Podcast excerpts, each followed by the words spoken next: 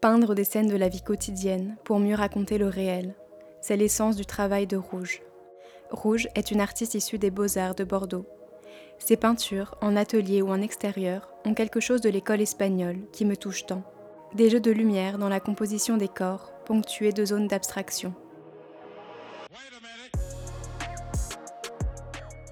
À la fois sensible et anecdotique, les scènes qui se jouent dans ces tableaux racontent une histoire. Une histoire profondément humaine.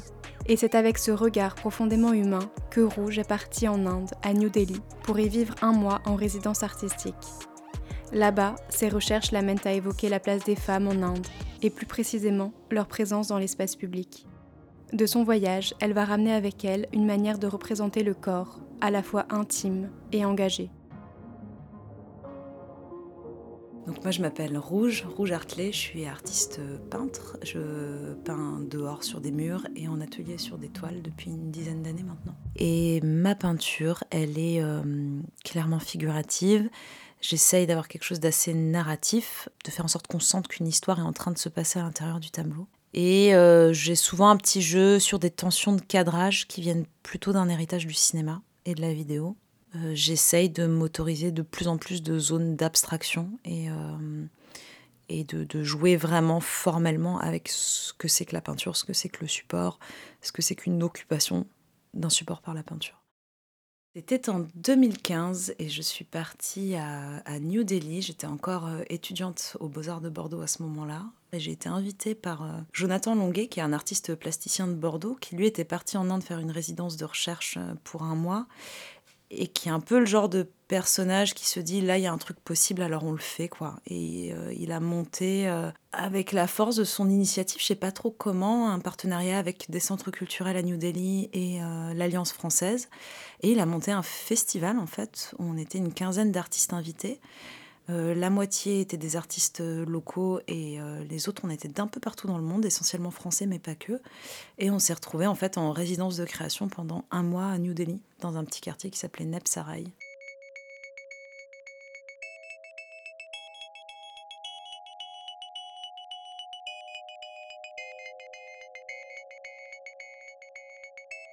Moi, j'étais jamais partie pour mon boulot. Euh, j'avais même pas encore vraiment conceptualisé le fait que j'avais un boulot. En fait, j'étais encore étudiante et je faisais des trucs dans la rue. Euh, j'avais jamais quitté l'Europe. Donc, c'était un gros truc initiatique.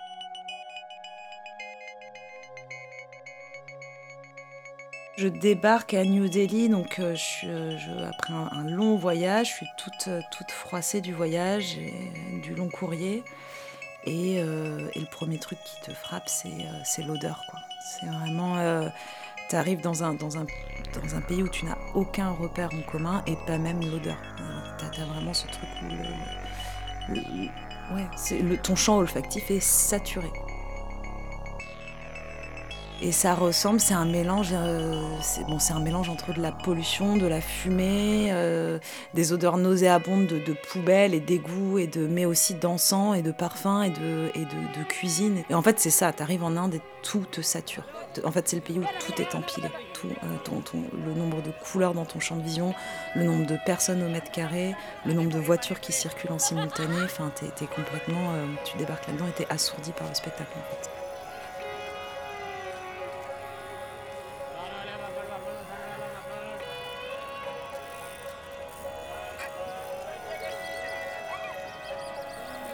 Tout s'empile et tout est à foison. Les habits, euh, les bijoux, euh, le moindre rickshaw est décoré de la tête aux pieds avec 50 figurines, avec 12 000 pompons, avec... Euh, il y a ce truc en fait de, soin et d'esthétisation de chaque objet qui rentre en contraste avec le peu de, de soins accordés à l'infrastructure et à la propreté de la ville c'est pas une ville en fait, c'est un, maxi-organisme. ça fait partie de ces villes du monde qui sont inappréhendables tellement elles sont, euh, immenses.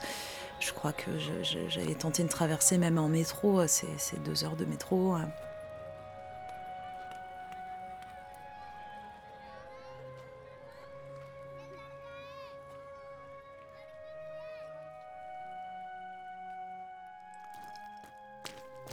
Donc moi j'ai plutôt vécu dans un petit quartier de, Delhi qui s'appelle Nepsarai, qui est un, quartier de potiers. et qui a gardé un peu un, aspect rural qui fait partie de ces quartiers de périphérie en fait qui viennent d'être annexés à la ville et qui sont un peu en conflit entre l'urbanisation et, euh, euh, et, le côté hyper bricolé, euh, sentiers de terre battue et, et, plein de petits marchands de rue, etc.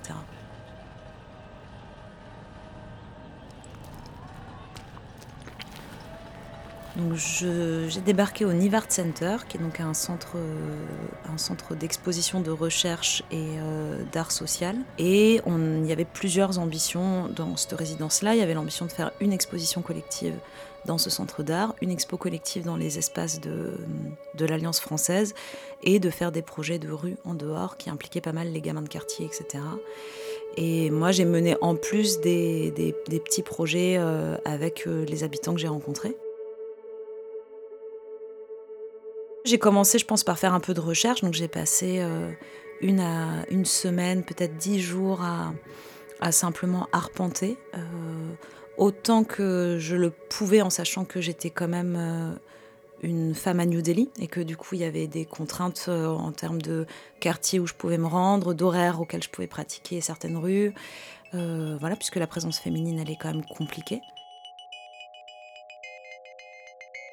J'ai rencontré euh, deux étudiants qui venaient du Cachemire et qui m'ont beaucoup raconté de choses en fait. Et c'est pas mal à partir de leur récit que les choses ont commencé. Et au bout d'un moment, moi j'étais très travaillée par la question, euh, par la question du statut des femmes en fait. Et au bout d'un moment, j'ai identifié, il m'a semblé identifier que euh, les femmes étaient occupées la rue massivement pendant les moments de marché et tout ce qui était lié à l'alimentaire en fait. Donc tout ce qui était lié au fait d'aller faire les courses, puis il y avait cette heure où elles rentrent dans les maisons, elles commencent à cuisiner, tu ne les vois plus en fait.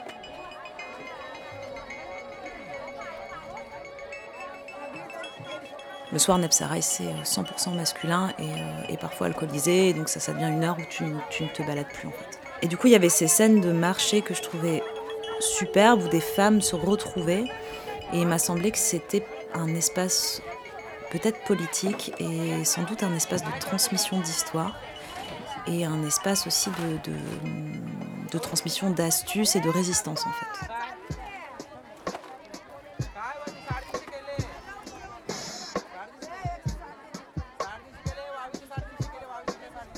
J'ai euh, essayé de, suivre des femmes de mon quartier pour voir comment, comment ça se passait pour elles dans une journée quotidienne. Et donc la première pièce que j'ai faite, c'était une pièce d'exposition euh, qui s'appelait La fabrique de l'histoire et qui représentait trois femmes qui discutent au marché, vraiment dans la tradition aussi des, peintures de genre, mais que j'ai peinte sur une très très grande, un très grand volume de, tapisserie. Euh, et c'est une pièce qui était suspendue. Cette tapisserie avait ceci de particulier qu'elle était marquée d'un d'un motif que nous on qualifierait de baroque en fait, mais qui est une petite goutte cachemirienne. Et le truc assez drôle et assez, euh, assez cynique dans ce motif, c'est qu'en fait il a été importé au moment de l'orientalisme en Angleterre et qu'aujourd'hui il revient en Inde et, euh, dans les pays d'Asie du Sud-Est en général comme la marque euh, d'un chic à l'occidental en fait. Donc je trouvais que ces allers-retours de, de matière et de symboles, elles étaient assez passionnantes. J'ai eu cette envie là de travailler sur de la sur de la tapisserie parce que effectivement c'est pas du tout ça fait pas du tout partie de la tradition euh, de la tradition indienne mais que c'est importé actuellement. Et moi ça ça m'intéresse beaucoup les, les, témoignages de, de, circulation en fait de mythologie et de symboles dans le monde ça m'intéresse vachement. Et, euh, et, donc je me suis mise à chercher de la tapisserie. Donc ça c'est des missions improbables quoi parce que tu parce que tout est compliqué en fait, parce que tu dois aller à l'autre bout de la ville pour euh, rencontrer un contact qui en fait n'est pas du tout tapissier, pour rencontrer un autre contact qui en fait fait complètement autre chose, pour enfin bon, et c'est ces espèces de trucs qui font que bah, tu vas pas à Leroy Merlin en fait, et parfois tu mets 4 jours à récupérer euh, la tapisserie quoi.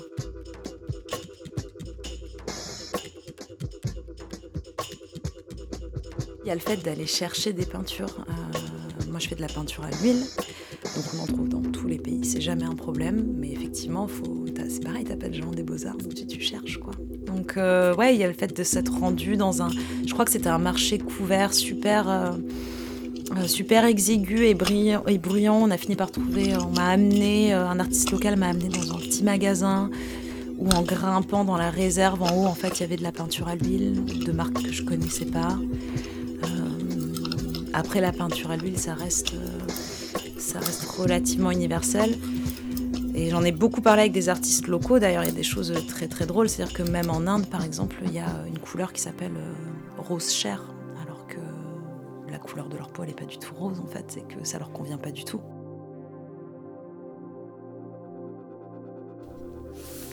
En fait, j'ai travaillé donc une pièce qui faisait 10 de long sur 5 de large. Et je l'ai bossé dans mon tout petit atelier euh, d'Univers Center où j'avais aussi mon matelas. Qui, en fait, je me suis fait une espèce de micro-piole. Et donc, je l'ai travaillé mètre par mètre. C'était une pièce avec euh, un peu comme un, pochoir inversé, quoi, avec des parties peintes et des parties de papier ajouré. Il faut l'imaginer comme un grand kakémono suspendu euh, sur laquelle on voit trois femmes qui sont penchées les unes vers les autres avec euh, les bras chargés de fruits et de légumes. Et on sent qu'il y a une parole qui s'échange, mais c'est tout. Et c'est vraiment dans la tradition de la peinture de genre.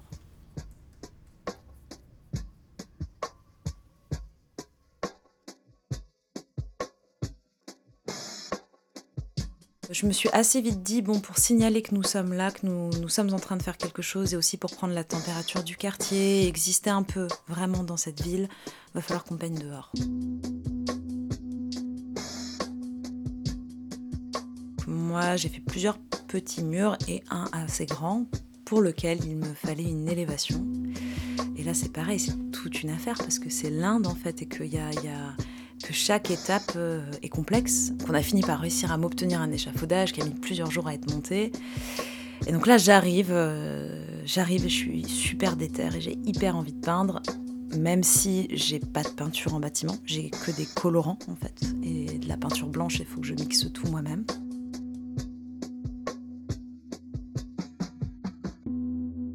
Je m'aperçois que je n'ai pas d'échelle et qu'il n'y a pas de plateau. Et en fait, il faut imaginer que c'est une structure comme ça. C'est comme, c'est comme le squelette d'un échafaudage. Et en fait, tu, prends, tu montes comme ça sur le côté, en t'agrippant au poteau, euh, avec ton plateau sur le dos. Et quand tu arrives là où tu veux t'installer pour peindre, tu poses ton petit plateau, tu t'assois dessus comme ça et tu peins. Après, tu reprends ton plateau sur le dos et tu réescalades comme ça. C'était pas très haut, tu vois, c'était un petit mur, euh, je pense qu'il devait faire 6 ou 8 de haut, tu vois, c'était pas un truc énorme mais j'étais surflippée. J'étais surflippée et je suis montée, j'ai posé mon plateau, je m'assois dessus, je veux commencer à peindre et je peux plus descendre. je peux plus descendre parce que j'ai pas d'échelle, j'ai pas d'assurance. Bon voilà, il a fallu que je prenne un peu l'habitude de ça. Et j'ai eu envie de peindre là une figure de, personne euh, âgée, une femme âgée avec, euh, avec une scène de retour de marché aussi pour vraiment avoir quelque chose de très... Euh, d'apparemment très anecdotique mais avec une, je trouve une portée politique forte.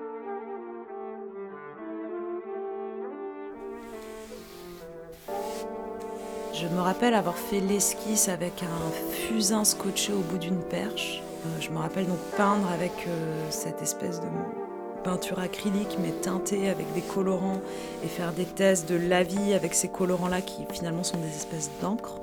J'avais des pinceaux qui étaient plutôt des pinceaux, euh, bah, des pinceaux locaux, donc qui étaient plutôt faits pour appliquer des peintures à la chaux, avec des poils très effilés, mais ça, ça marchait assez bien finalement. Le mur buvait énormément parce qu'il y avait des apprêts à la chaux partout. Et ouais, ouais, j'avais pas mal de gamins curieux, etc. autour de moi.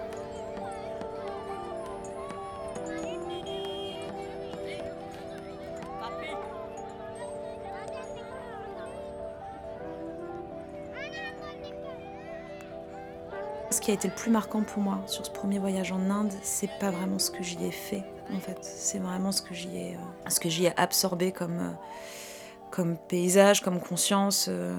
Il y a une anecdote que je trouve très jolie qui m'a marquée sur ce premier voyage, c'est euh, une petite rue qui était adjacente, euh, dans laquelle vivait une famille, où on a été invité régulièrement à manger, etc. Et on s'est lié avec eux. Et cette famille-là, qui vivait donc dans une toute petite maison où toutes les pièces sont en enfilade, et en fait quand je dis toutes les pièces, il n'y en a que deux, quoi. Donc il y a une pièce de vie où on accueille euh, et une pièce où tout le monde dort en fait. Mais tout le monde, c'est toute la famille.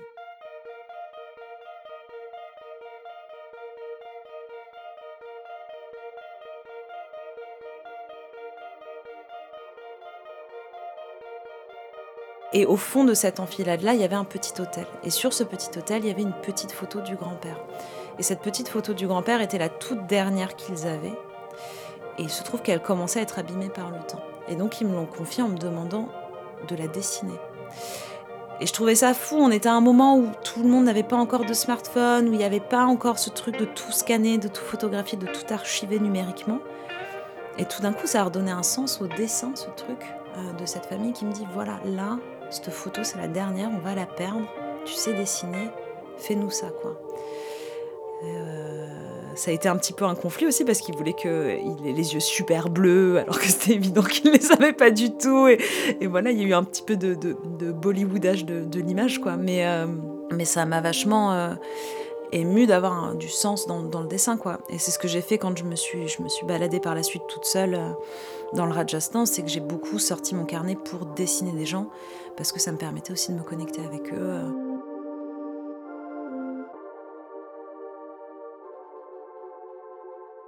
Alors j'ai pas particulièrement connecté avec des artistes urbains, mais beaucoup avec des peintres. Et en fait, la pratique de, l'image et de la couleur dehors, c'est même pas une question en fait. Pendant très très longtemps, les posters de Bollywood ont été peints à même les murs. Il y, a encore tout, il y avait encore toute cette tradition des peintres en lettres. Euh, il n'y a pas une façade de Nepsaray qui est pas rose fuchsia et bleu turquoise et avec des bandes vertes et des pois oranges. Enfin, je veux dire, c'est en fait, il y a ce truc de toute façon de, de caractère très euh, organique et indompté de l'espace public et des usages. Et du coup, tu t'inscris là-dedans, mais comme avec une aisance. A, personne n'était choqué par le fait qu'on peigne dehors. Au contraire, il existe Street Art India, qui est euh, une, euh, une énorme association de production qui a produit beaucoup de festivals d'art urbain en Inde, euh, beaucoup de façades. Euh, l'année où j'étais à New Delhi, il y avait une édition de Street Art India, où euh, notamment Axel Void était invité. C'est il a fait un assez grand mur là-bas. Il y a une culture urbaine à New Delhi et il y a un quartier beaucoup plus jeune où est basée l'antenne de Delhi de Street Art India et où il y a des concerts qui sont liés aux musiques urbaines et, où il y a de la pratique de graffiti dans la rue et de la façade.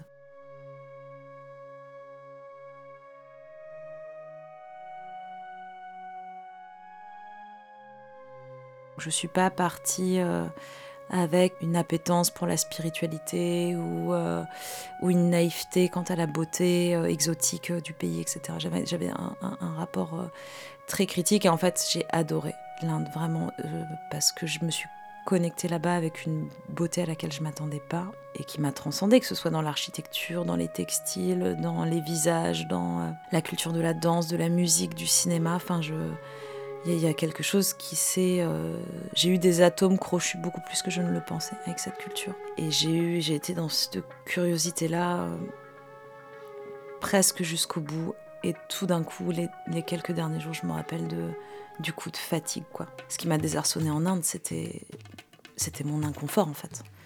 C'est le fait que ça faisait un moment que je vivais dans des situations, dans, dans des conditions relativement inconfortables, mais vraiment relativement par rapport à ce que vivaient les, les personnes avec lesquelles je partageais mon quotidien, c'était rien quoi. Mais il y a beaucoup de choses que j'ai ramenées euh, avec moi et qui sont restées des sujets pour moi pendant longtemps. Et notamment euh, tout ce qui a été mon obsession, je pense, du, drapé, du textile et tout ce qui était question de comment représenter le corps sans représenter le corps. Euh, ça, ça vient, de l'Inde et ça vient de, toutes les dynamiques religieuses et sociales en place qui font que parfois tu ne peux pas peindre un sujet. Et donc comment t'en parles, tout ça c'est des choses qui ont infusé mon boulot pour, euh, euh, hyper longtemps en fait. Je pense que l'Inde ça a libéré la couleur dans mon travail, qui jusque-là était un sujet extrêmement pudique, euh, très éteint. Je pense que ça a réveillé quelque chose qui est systématique dans mes compositions encore aujourd'hui, c'est l'accumulation et le trop-plein et l'empilement. En fait, c'est l'occupation du champ et ça, je pense que ça vient de l'Inde. La saturation de mes, mes tableaux, je pense que ça vient beaucoup de l'Inde. Et après, le rapport au, motif, à l'étoffe et à ce qu'on peut raconter avec un vêtement quand on est privé du droit d'en raconter le corps, ça, ça m'a ça, ça, ça m'a habité longtemps.